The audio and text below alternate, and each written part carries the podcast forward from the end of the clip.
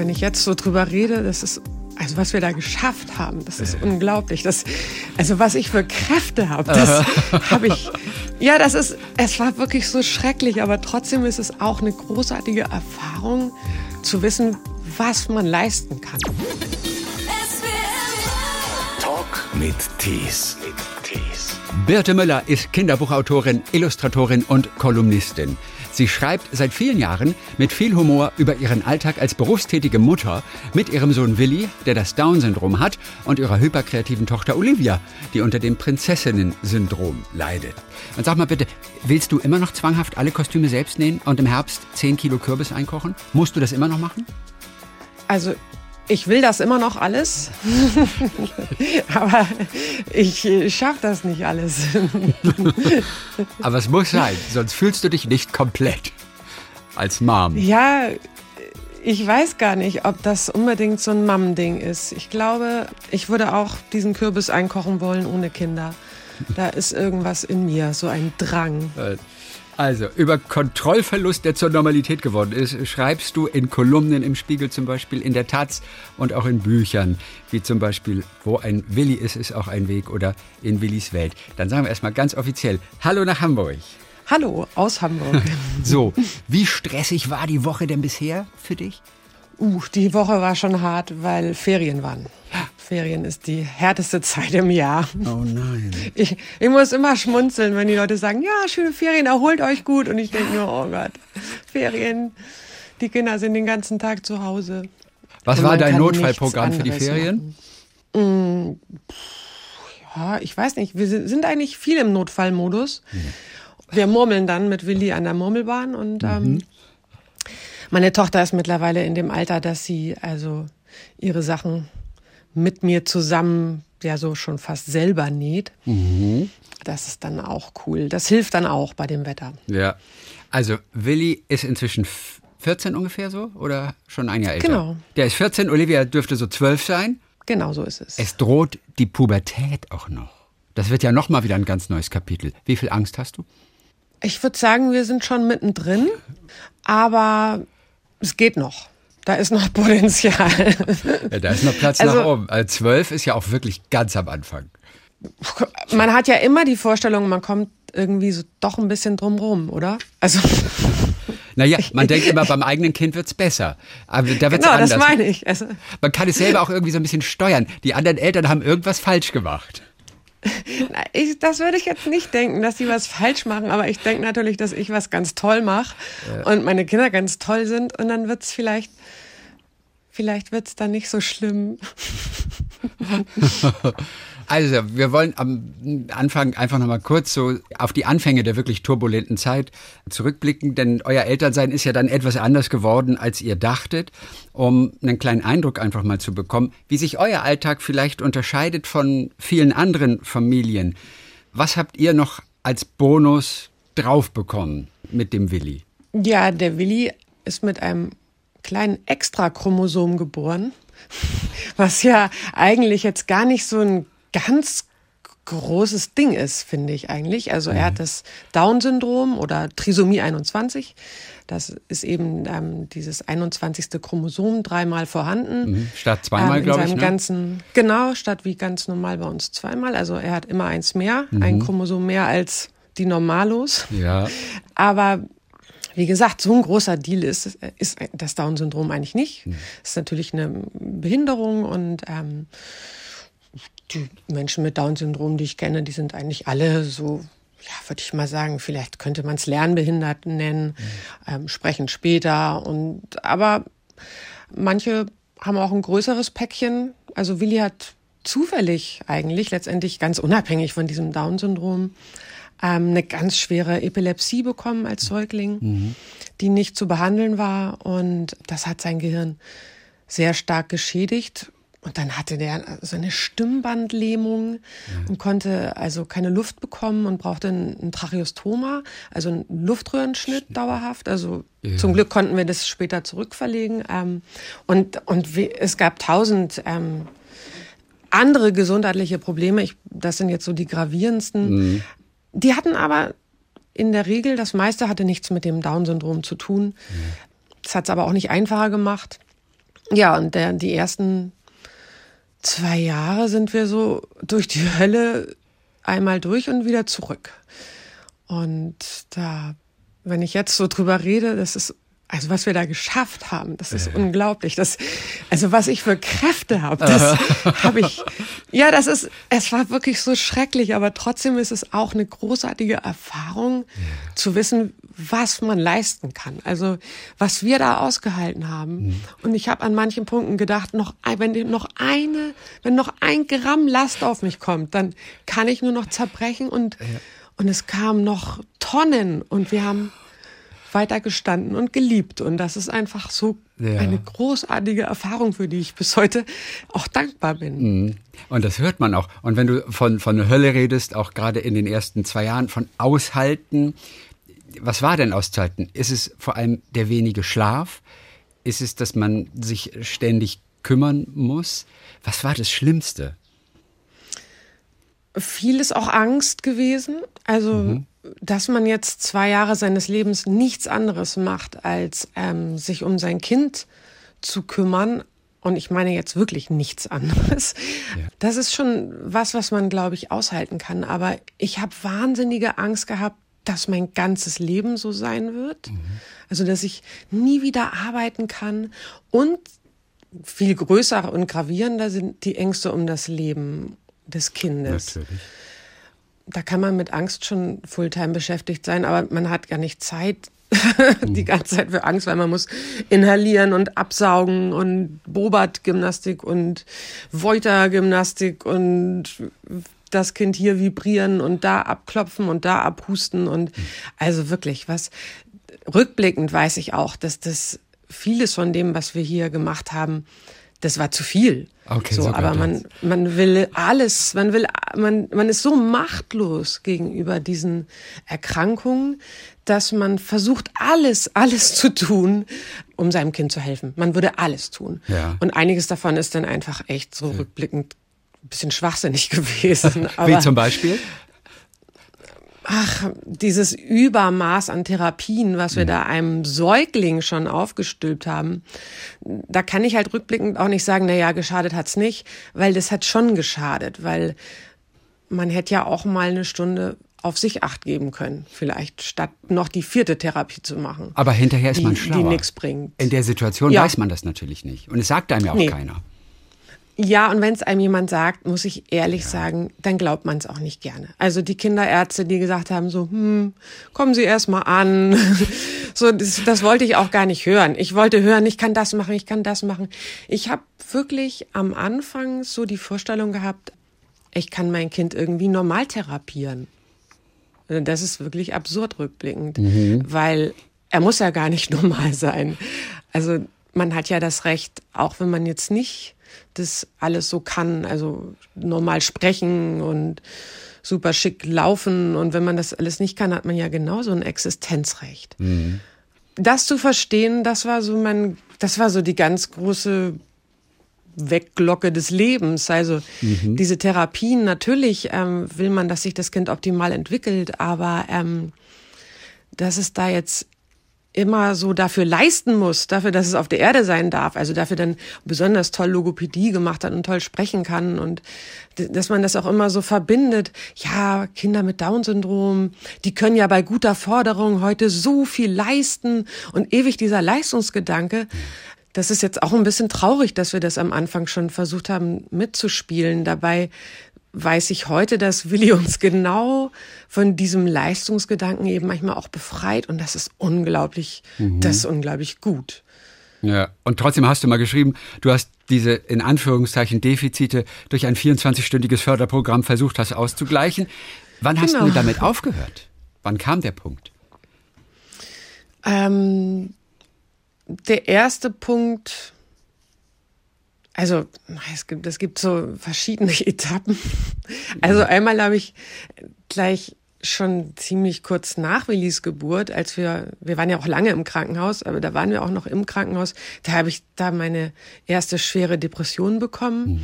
die wir gar nicht so erkannt haben, weil ich ja dachte, dass vielleicht alle, die jetzt so ein krankes Kind haben, von morgens bis abends weinen mhm.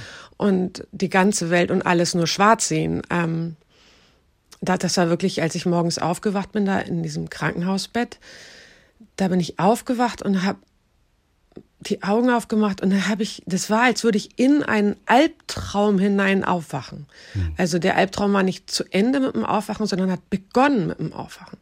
Das ist wirklich, heute weiß ich, dass das eben, dass ich eben selber an dem Punkt schon krank war und mhm. diese Depression hatte. Zum Glück hat das jemand erkannt, unser Kinderarzt und hat uns darauf aufmerksam gemacht oder meinen Mann darauf aufmerksam gemacht und dann haben wir da zum Glück auch Hilfe bekommen im Krankenhaus. Das ist unheimlich wertvoll, sowas. Mhm.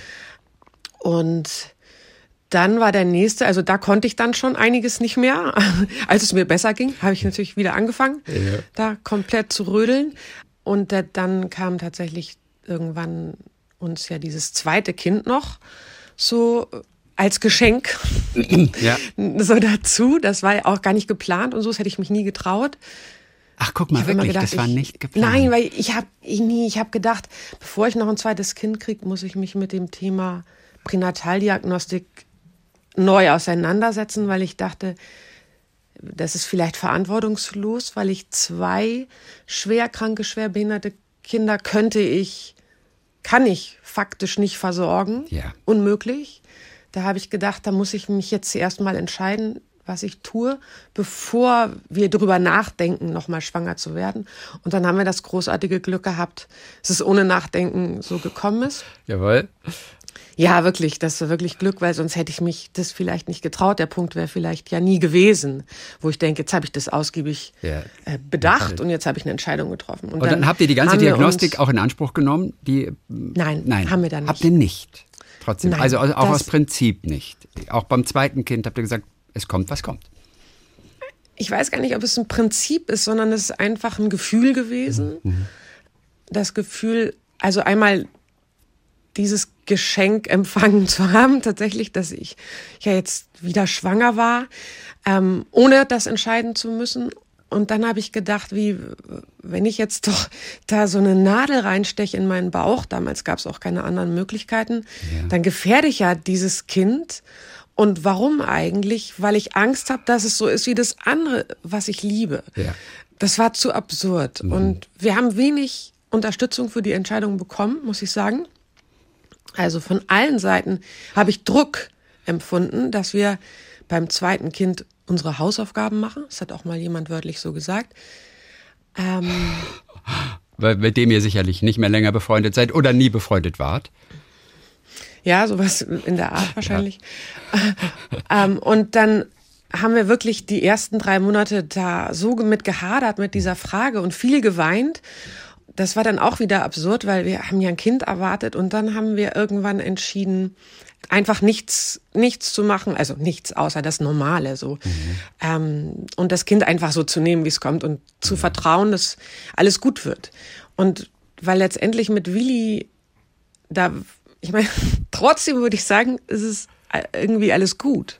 Ich weiß nicht, ob man das verstehen kann. Natürlich, und du verdankst dem Willi ja auch eine ganze Menge. Das sind ja auch ganz viele Dinge, die du ohne Willi wahrscheinlich auch nie so auch als Mutter erfahren hättest, oder? Es ist ja ganz viel Gewinn auch tatsächlich dabei. Ja, ich wehre mich immer dagegen, dass man so eine Gewinn- und Verlustrechnung mhm. mit Kindern macht, aber natürlich hast du recht, ja. Ja. ja. Also ich bin, ich möchte gar nicht das andere Leben wünsche ich mir nicht, was sonst gewesen wäre. Ich ja. kenne das ja nicht, aber ich bin auch nie an dem Punkt, dass ich denke, also egal wie erschöpft ich jetzt oft bin und wie, wie anstrengend wirklich gerade im Moment unser Alltag ist, ähm, würde ich es trotzdem nicht tauschen. Ich, da, dafür habe ich so ein ganz, ganz echtes Leben. Also ich weiß nicht, ob man das verstehen kann. Und das ist eben auch das, wenn mich fragt selten jemand zum Thema Pränataldiagnostik, nach meinem Rat. Ja. Ich meine, das machen die meisten einfach auch so mit sich selber aus. Aber ich denke, wir unterschätzen die Gefahr, die es birgt, was es bedeutet, wenn man damit leben muss später, dass man ein Kind nicht so genommen hat, wie es ist. Mhm. Ich kann das verstehen, dass Menschen das so entscheiden.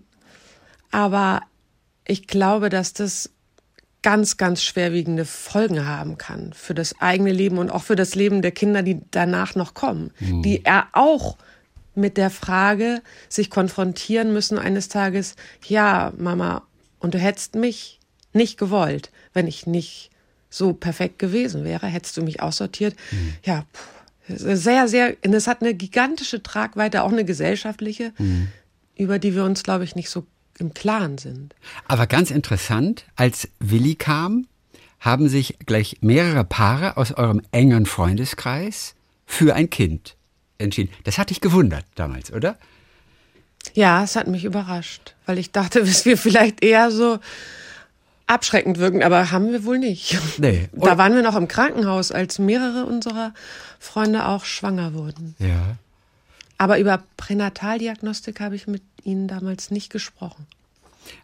Aber du hast auch gehört, dass ihr mit der Art und Weise, wie ihr auch damit umgegangen seid, mit dieser Überraschung, muss man sagen, dass ihr damit aber auch anderen, ich sag mal, irgendwie auch geholfen habt, ne? Oder auch, auch, auch Mut gemacht habt. Was hast du so gehört? Denn ihr habt, ah, ihr habt ihr irgendwie auch Eindruck gemacht auf eure Freunde. Das kann schon sein, ja. Auf jeden Fall wehre ich mich immer dagegen, wenn man so hört, also gerade jetzt nochmal zum Thema Pränataldiagnostik, ja. also wenn es so allgemein so rumwabert, das machen alle. Ich weiß ganz, ganz viele Familien, die das nicht machen, also und nicht gemacht haben. Mhm. Und das ist das normal ist es, glaube ich, noch gar nicht. Also, und das, deswegen möchte ich auch gar nicht immer so, dass das so ähm, suggeriert wird, dass das jetzt so das Selbstverständliche ist. Also ich habe zwar mit meinen Freunden, mit vielen darüber nicht geredet, aber ich weiß trotzdem von vielen, dass sie es nicht in Anspruch genommen haben. Ja. Also. Wie sehr ich glaube, ja. ja. ich weiß nicht, ob wir, vielleicht haben wir doch Mut gemacht. Also vielleicht konnte man sehen, dass selbst wenn also wenn es wirklich ganz schlecht kommt. Also weil das ist ja, wir sind ja wirklich das gewesen, wovor man Angst hat. Mhm. Also wovor man Angst hat, wenn man ein Kind kriegt. Wenn alle sagen, Hauptsache gesund. Ja, unser Kind war nicht gesund. Mhm. Die Leute sagen Hauptsache gesund und sie meinen aber Hauptsache nicht behindert und Hauptsache gesund. Das, die meinen das beides. Ja. Und das war bei uns eben überhaupt nicht so. Und trotzdem, äh, es hat mich selbst erstaunt, ist das Leben weitergegangen und sind wir konnten wir trotzdem immer noch viel lachen. Ja, ja, na klar. Was, was denkst du, wenn du den Satz hörst, den jemand vielleicht einfach mal so zufällig fallen lässt? Wie, Hauptsache gesund. Was geht in dem Augenblick in dir vor? Ja, natürlich viel. Ne? Also, weil viele sind sich darüber nicht bewusst. Also, vor allem auch nicht darüber, dass wir das nicht in der Hand haben. Hm. Also, alle Pränataldiagnostik der Welt wird uns nicht davor schützen können, dass Menschen krank werden und, und schwerkranke Kinder geboren werden. Das ist einfach so das Leben ist einfach so lebensgefährlich, dann müsste ich, dann mhm. darf ich gar nicht leben. Also, es gibt keine Garantie. Ja. Und wir, wir wollen das immer gern so ein bisschen glauben. Auch dieser ganze Hype um dieses ewig jung bleiben und so. Huh, also da bin ich nicht bei. nee, wirklich nicht. Das ist, das ist für uns alle nicht gesund. Also klar ist es gesund, Sport zu machen und sich gut zu ernähren und so, aber ähm, da ist was anderes bei. Das ist so ein, sich über jedes Foto noch einen Filter zu jagen, dass man sonst wie faltenfrei aussieht. Ich meine, mein Gott, wir werden älter, da kriegen wir Falten. Also ja. da, da bin ich ganz pragmatisch. Das Weiß. ist einfach so. Zum Glück werden wir alt. Ja, sonst, eben, würden wir, genau. sonst würden wir nicht weiterleben. Zum Glück werden wir alt, muss man sagen. Das ist ja genau. also ein guter Satz, den berücksichtigen viele gar nicht. Die große Herausforderung für euch war natürlich bei dieser Dauerbetreuung und als Eltern im Dauereinsatz, dass einfach auch die Partnerschaft nicht zu kurz kommt. Wie habt ihr das geschafft? Reicht es einen gemeinsam einfach die ganze Sache zu wuppen? Denn irgendwo muss man ja auch selbst stattfinden. Das, wovor du auch Angst hattest dann irgendwann. Du musst ja auch irgendwann nochmal als Birte stattfinden. Wie herausfordernd war das für euch als Partner? Das ist auch bis heute herausfordernd. Also manchmal habe ich das Gefühl, dass wir eigentlich die ganz normalen Probleme haben, mhm. wie jede Familie. Und das kennen ja alle Paare, wenn man Kinder hat und dann ist man damit so viel beschäftigt und dann sind wir, Matthias und ich, beide auch noch Menschen, die sehr gerne ihrer Arbeit nachgehen. Mhm. Ähm, also bei uns heißt es immer, wer darf arbeiten und nicht wer muss arbeiten. Ja. Ähm, Eine Arbeit, die du zu Hause machen kannst, während er als Kameramann natürlich vor allem auch draußen unterwegs ist. Ja, aber ich bin mit den Lesungen und Workshops genau, jetzt vor Corona doch auch ah, richtig, viel ja. unterwegs. unterwegs ja. Das muss ich sagen, hält unsere Beziehung im Moment geht's ja nicht, aber hat unsere Beziehung äh, immer total frisch gehalten, dass wir abwechselnd auch mal nicht da sind. Das tut einfach gut, dann kann der andere auch mal alles so machen, wie er will, dann gucke ich meinem Mann nicht auf die Finger. Ja, das fehlt uns jetzt auch. Also mir fehlt das wirklich, ähm, auch mal hier rauszukommen und ganz, ganz woanders zu sein und mal ganz den Kopf frei kriegen. Wir haben eine gro große gemeinsame Schnittmenge, Matthias und ich, beim Humor, ähm, bei der Musik ähm, Okay. tatsächlich. Wenn wir dann mal so einen richtig tollen Abend haben, zu zweit, dann sitzen wir auf dem Sofa und machen abwechselnd Musik an. Okay, gut. Ah, das ist und cool. trinken Drinks und tanzen auch im Wohnzimmer rum zu zweit. Also Was war euer letztes gemeinsames Konzert?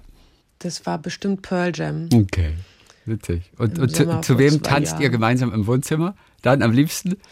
Ja, das ist dann wahrscheinlich auch am liebsten ist es Pearl Jam. Das ist unsere ganz allergrößte gemeinsame Schnittmenge, ist so die 90er Jahre Grunge-Musik und ähm, Alice in Chains und es sind verschiedene Ja. Stone Temple Pilots. Ich weiß nicht, sagt vielleicht nicht allen so viel, aber Oh, die haben ein, zwei Hits haben sie gehabt, die kennt man schon. Also so ganz abgefahren ist das nicht.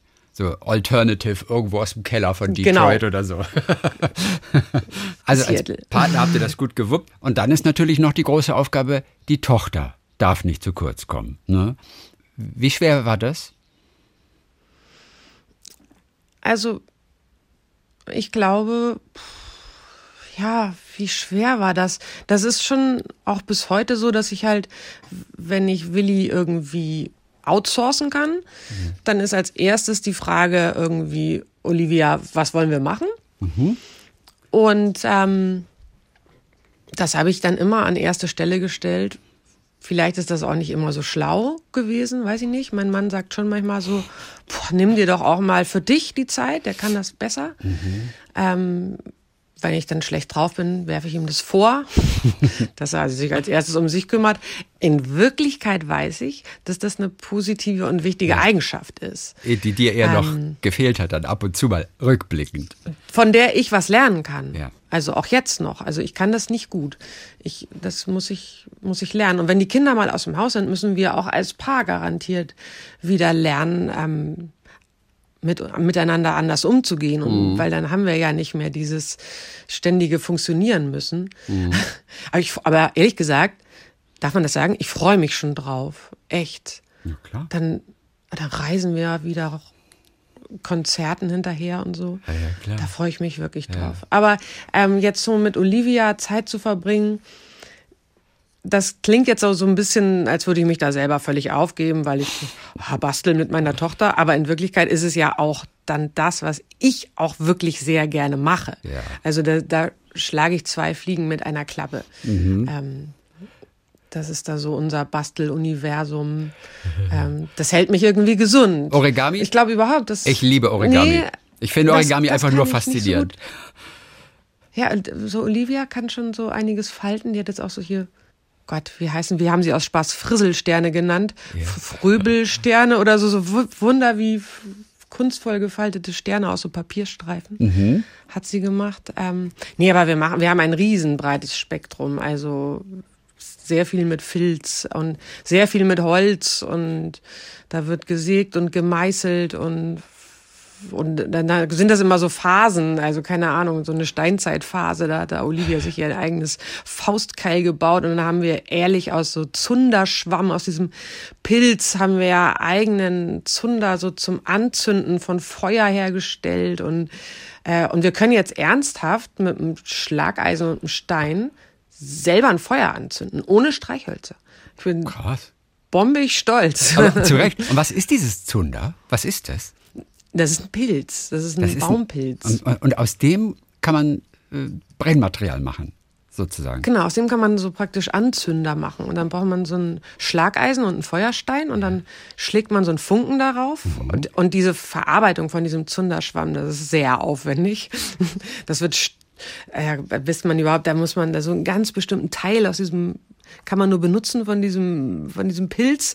Und der muss dann äh, ganz fein geschnitten werden und dann 20 Stunden in Asche gekocht und dann getrocknet und dann mit einem Stein ausgeschlagen und dann noch so zwischen den Händen gerubbelt und dann hat man so ein ganz fluffiges Zeug und darauf schlägt man dann den Funken und dann, also wenn das Wetter trocken ist, Ja. kann, können wir damit ein Feuer anzünden. Das, also solche Sachen, da muss ich schon sagen, da bin ich voll in meinem Element und da bin ich auch unheimlich dankbar, dass ich halt noch ein Kind habe, mit dem ich das alles machen kann. So müsste ich das alles alleine machen, das wird vielleicht echt komisch aussehen. Ja. Ihr seid bestens auf die Apokalypse vorbereitet, auf jeden Fall.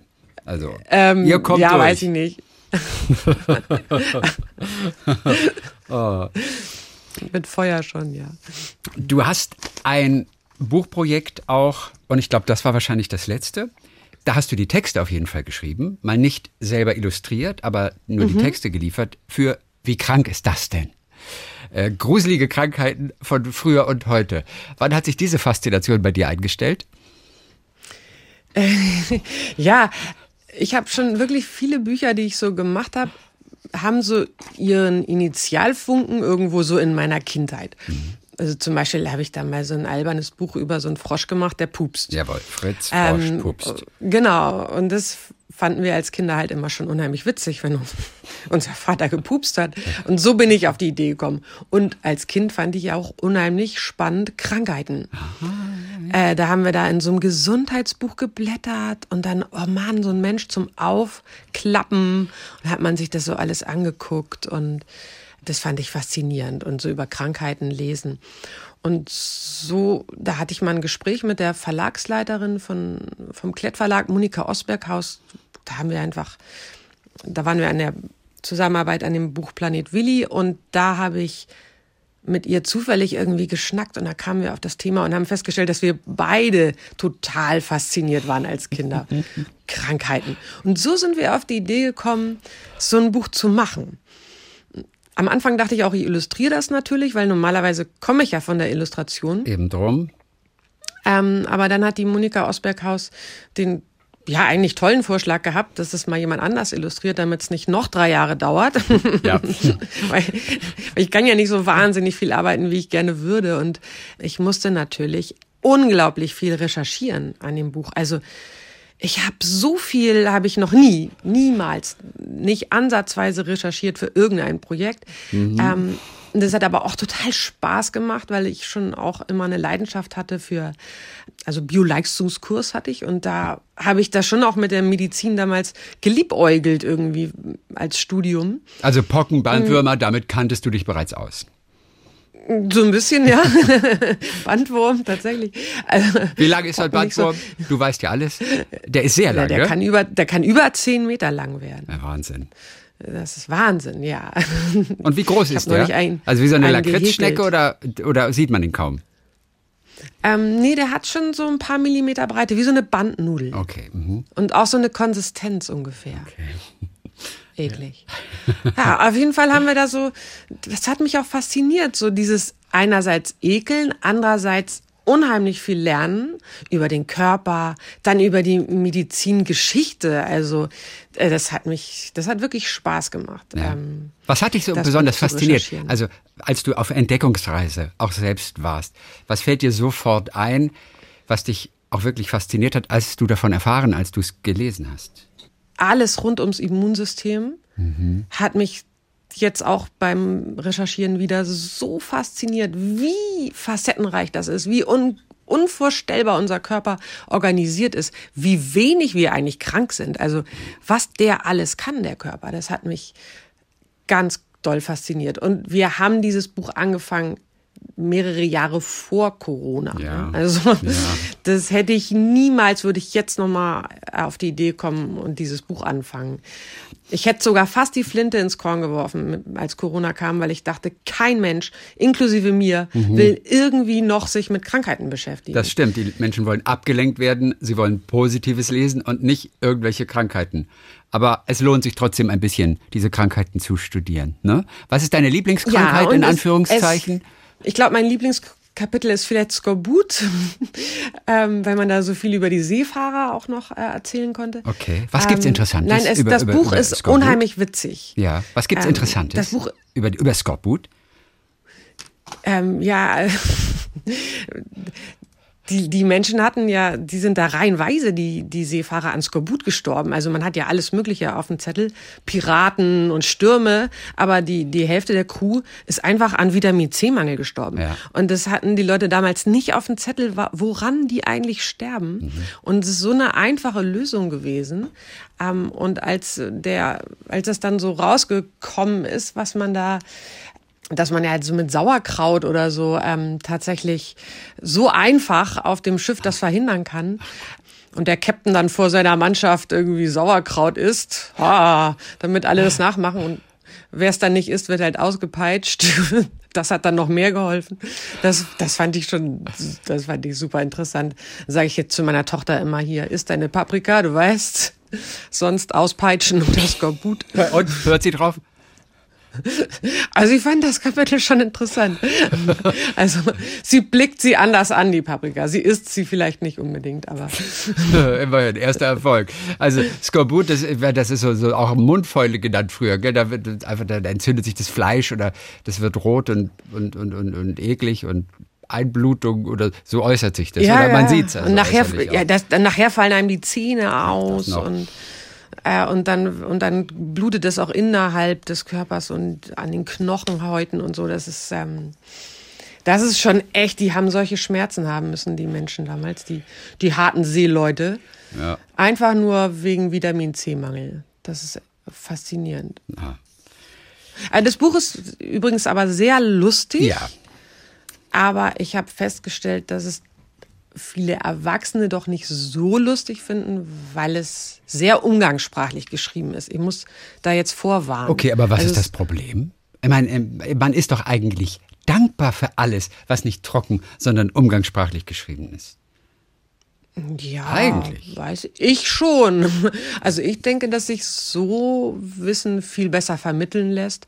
Andere finden, das klingt anbiedernd vielleicht. Ich, ich habe es so geschrieben, wie ich es meiner Tochter erzählen würde. So habe ich es geschrieben. Und so wie du immer schreibst, Und- im Prinzip.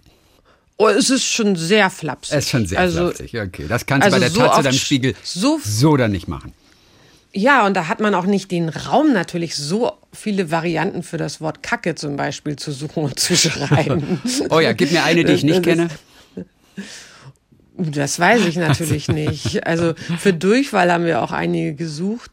Ähm, Flotter Otto war, glaube ich, mein liebstes. Flotter Otto, ist das eigentlich Norddeutsch? Also ich kenne, ich bin ja auch Norddeutsch. fürchte, Den ja. flotten Otto kenne ich auch. Den flotten Otto kenne ich auch. Birte, die Hamburgerin auch. Ja, die nach der Schule damals erstmal nach Australien gegangen ist. Dann hast du studiert, Kinderbuch Illustration und hast ja dann viele Bücher auch gemacht, sowohl als Illustratorin als auch als Autorin. Fritz, Froschpupst, Planet Willi oder der Schneerabe. Ähm, auf Wiedersehen, Oma, da warst du auf jeden Fall auch Autorin. Und, und dann bist du nach Mexiko gegangen. War das für dich klar, dass du raus willst irgendwo in die Welt? Also erst Australien, dann Mexiko. Dich hat's ja offensichtlich in Hamburg nicht gehalten.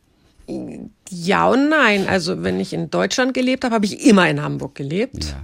und nie woanders. Es hat mich also immer hier zurückgezogen, aber ich brauchte, ja, ich weiß gar nicht warum. Ich brauchte, also ich musste erstmal weit weg, weiß ich weiß auch nicht warum. Vielleicht um festzustellen, dass zu Hause auch auch schön ist. Ähm, und mit Mexiko, da brauchte ich damals, glaube ich, mal wirklich, ich musste, glaube ich, mal aus diesem ganzen Ordentlichen raus. Und dann kommt man zurück und kann das Ordentliche wieder richtig genießen. Ja. Aber das Unordentliche kann ich eben auch genießen. Also ich habe damals schon ein sehr starkes Fernweh gehabt. Und rückblickend bin ich jetzt natürlich ganz froh, dass ich das so ausgelebt habe. Und bin dann auch ganz neidisch, so ganz, oh nein, ein ganz bisschen neidisch, wenn ich von anderen Eltern höre, die so sagen, ha, und wo habt ihr eure Elternzeitreise hingemacht? Allein der Ausdruck, Elternzeitreise. Elternzeitreise. Zeitreise. Also, ähm, das ist, was hätte uns nichts ferner gelegen, als mit einem Säugling irgendwie um die halbe Welt zu reisen. Also auch mit einem gesunden Säugling hätte ich das nicht gebracht, glaube ich. Da weiß ich nicht. Andere können das, das, ich bewundere das, aber ich bin froh, dass ich vorher mich schon amtlich ausgetobt habe und dann habe ich jetzt ein Kind, mit dem man nie eine Flugreise hätte machen können. Das mhm. ist völlig okay. Ich bin viel geflogen und, und heute ähm, gucke ich natürlich sowieso ganz anders auf diese Fliegerei. Ja, Aber damals ja. haben wir äh, überhaupt keine CO2 das, da gab es noch gar kein CO2. Das war noch da gab es noch gar kein CO2. Weißt du? Und Ozon war noch in diesen Sprühflaschen. Ja. Und da haben wir die nicht mehr benutzt. Und das war, ja. damit waren wir schon ganz weit vorne. Hast du denn in der Ferne ja. gefunden, wonach du vielleicht gesucht hast, von dem du natürlich nicht wusstest, dass du es suchst? Aber hast du in der Ferne was gefunden? Ob Australien, ob Mexiko? Was? Also ich kann sagen, dass ich in Mexiko auf jeden Fall viel, ganz viel gefunden habe. Und zwar diesen Halt, den man kriegen kann aus, aus so Ritualen. Ah, wie zum Beispiel? Also, wie zum Beispiel, jetzt womit ich mich dann auch speziell beschäftigt habe, auch als ich in Bolivien eine Zeit lang gewohnt habe, mit den Ritualen rund um das Thema Trauer und Abschied zum mhm. Beispiel. Mhm. Oh ja, diese Totenkultur ist in Mexiko natürlich extrem ausgeprägt. Sie ist bunt genau. mit den unterschiedlichsten Totenköpfen und Schmuck und so weiter. Also die zelebrieren das ja brutal. Wir kennen das hauptsächlich aus Mexiko, aber alle Andinenländer, also alles auch, besonders auch Peru, Bolivien, Ecuador, die haben eine ganz, ein ganz lebendiges Brauchtum rund um dieses Thema und wo, also auch jetzt sage ich jetzt mal rein optisch wunderschöne Rituale, mhm. aber ähm, es steckt eben viel mehr da drin. Ähm, welches Ritual fällt uns denn besonders auf? Also welches ist unserer Kultur vielleicht am entferntesten? Ja, überhaupt das zu feiern ist uns ja total fern. Und überhaupt uns zu beschäftigen mit dem Thema Tod und Abschied und Trauer. Also in diesen andinen Religionen wird Trauer aufgefasst wie eine Krankheit, im Sinne von, sie muss geheilt werden. Und für die Heilung, das kann man da nicht alleine machen oder so, dafür braucht man aber die Gemeinschaft. Mhm. Also da gibt es dann eben gemeinschaftliche Rituale. Und die sind auch nicht nur jetzt da nach der Beerdigung einmal oder zur Beerdigung und dann vorbei, sondern die werden drei Jahre. Jetzt in Bolivien habe ich da geguckt, das kann woanders woanders sein, mhm. aber äh, anders sein, aber da waren es jetzt halt so drei Jahre, die ähm, durchgängig immer wieder so Rituale stattfinden, wo die Familien zusammenkommen und das da eine ganze Dorfgemeinschaft zum Teil zusammenkommt. Und dann wird getanzt, und da wird Musik gemacht oder was passiert dann? Verschiedenes, da wird, es gibt auch so reinigende Rituale, ähm, da werden auch, da ähm, manchmal auch symbolisch da Kleidung gewaschen oder etwas mit Steinen abgerieben und um halt ähm, diese von dieser Trauer auch zu befreien. Andererseits darf man aber auch drei Jahre traurig sein. Mhm. So danach ist dann auch mal wieder gut. Aber kommen die ähm, besser mit der Trauer zurecht als wir zum Beispiel bei uns? Ich glaube schon. Okay. Ich glaube eindeutig. Ich, also einen Psychologen braucht man dann eben nicht mehr. Mhm. Und hier ist, glaube ich, schon sehr viel Verdrängung zum Thema Tod und Trauer. Also wir meiden ja auch Menschen, die trauern, intuitiv, als wären die krank und als wäre das ansteckend. Ja. Und jetzt haben wir aber nicht so ein vorgeschriebenes Brauchtum, was uns sagt, den musst du aber einmal im Monat besuchen mhm. und dann musst du dem was zu essen vorbeibringen. Ja. So, das würde uns ja total gut tun, wenn wir das hätten. Ja da muss ich ja gar nicht mich dann fragen, hm, sollte ich den mal anrufen oder so, dann ist das ganz klar vorgeschrieben, da gehe ich hin und an dem Tag und, und an Allerheiligen, da treffen wir uns eh alle und dann ja. wird auch gesprochen über die Menschen, die, die gestorben sind. Das ist ja eine ganz tolle Sache. Also wir können da viel lernen. Also natürlich kann man sich jetzt nicht da so anderer Kulturen, Rituale einfach so nehmen und sich die aufstülpen. Aber hast du trotzdem etwas, weil es ja auch Halt gibt, so schön, für dich mit auch nach Deutschland genommen? Gibt es ein genau. Ritual, das du für dich mit übernommen hast? So für uns als Familie habe ich das so ein ähm, bisschen mit übernommen. Ja. Jetzt hat leider das Halloween natürlich des Allerheiligen so stark erobert.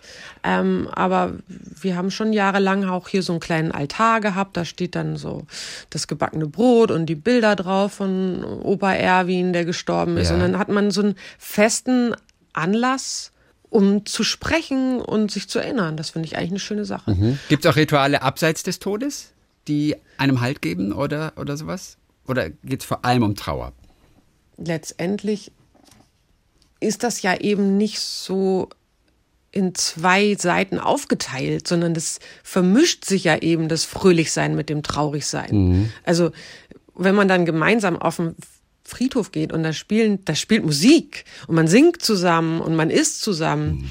da ist das am Ende nicht da steht man nicht und trauert. Und das ist genau das, was ich so großartig finde, das nicht voneinander zu trennen, also das als Teil des Lebens zu haben, dass wir eben auch mhm. eines Tages sterben müssen. Und deswegen habe ich auch ähm, mehrere Bücher, also auch Kinderbücher zu dem Thema gemacht. Ja. Weil ich das so wichtig finde, dass es eben auch Teil des Lebens ist und auch im Bücherregal mal was steht, wo es auch mal darum geht. Kann man sowas einführen auch in Deutschland? Also ich meine, haben wir eine Chance in unserer Kultur auf irgendeine Art und Weise ein bisschen von dem, was du dort erlebt hast, einzuführen? Oder ist das komplett unrealistisch?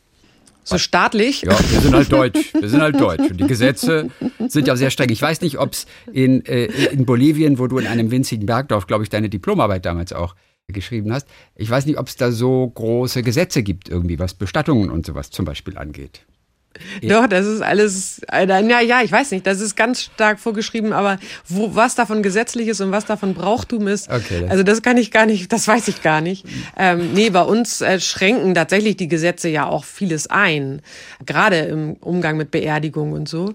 Das lockert sich so ein bisschen, weil die Menschen ja das auch so das Bedürfnis immer mehr haben, auch ihre Beerdigung so zu gestalten, wie man will. Und aber trotzdem darf man in Deutschland halt nicht die Asche im Garten verstreuen, so doll man das will. Also ich weiß nicht, ob sich sowas mal verändern wird, aber ich meine, es gibt diese Friedhofswälder und also ich glaube, da ist einiges in Bewegung. Man kann heute sich auch einen Sarg selbst gestalten oder mit den Kindern selber anmalen. Und ich denke nicht, dass wir von oben irgendwie jetzt was brauchen, was uns oder was man, das dass man das annehmen könnte. Ja.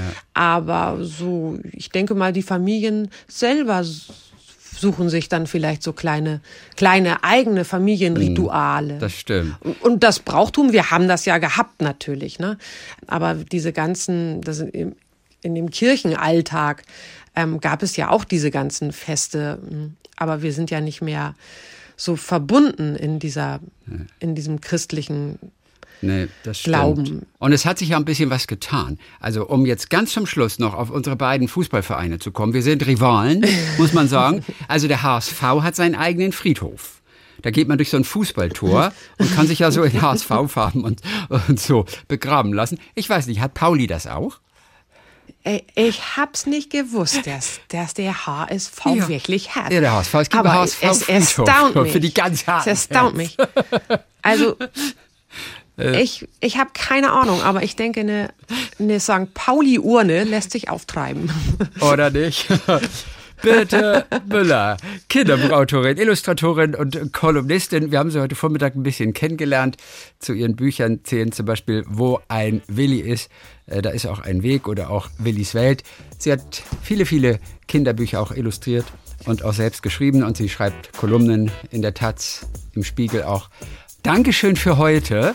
Wir sagen herzliche Grüße nach Hamburg und äh, wünschen noch einen schönen Tag.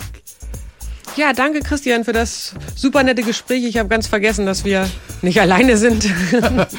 nee, noch, noch eine Million Menschen noch dabei und so. Aber die grüße ich dann auch nochmal. Talk mit Tees.